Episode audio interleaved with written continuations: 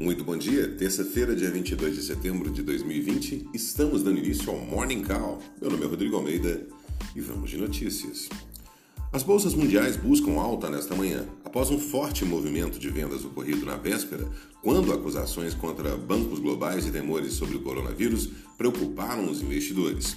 Na Europa, as principais bolsas têm ligeira alta, enquanto os futuros de Nova York operam sem direção definida.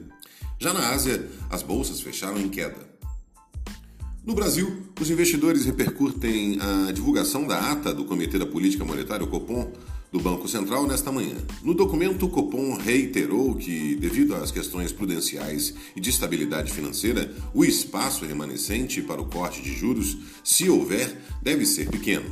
O mercado também ficará atento ao discurso do presidente Jair Bolsonaro na, na centésima quinta edição da Assembleia Geral das Nações Unidas, na ONU, que será exibido em vídeo. Bolsas Mundiais. As bolsas mundiais buscam alta nesta manhã, tentando se recuperar das perdas vistas na, na véspera, quando receios sobre o coronavírus e acusações contra bancos, bancos globais derrubaram os mercados. Na Europa, as bolsas mostram ligeira alta, enquanto os futuros de Nova York não têm direção única.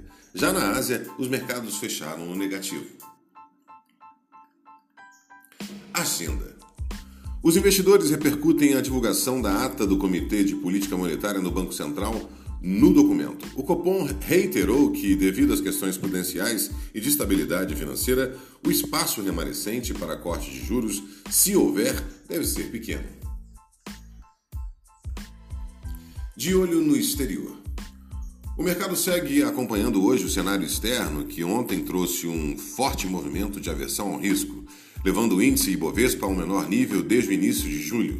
Depois de, da revelação de que alguns dos maiores bancos do mundo estariam envolvidos em transações suspeitas envolvendo 2 trilhões, os analistas avaliam que a inspeção sobre o setor deve aumentar no curto prazo.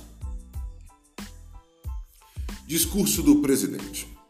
Os investidores também vão ficar atentos hoje ao discurso do presidente Jair Bolsonaro na centésima, centésima quinta edição da Assembleia Geral das Nações Unidas, que será exibido em vídeo. Segundo o G1, existe uma expectativa de que ele trate da questão ambiental, já que o país sofre críticas internacionais pelo aumento das queimadas na, Amazônia e no Pantanal. Radar corporativo.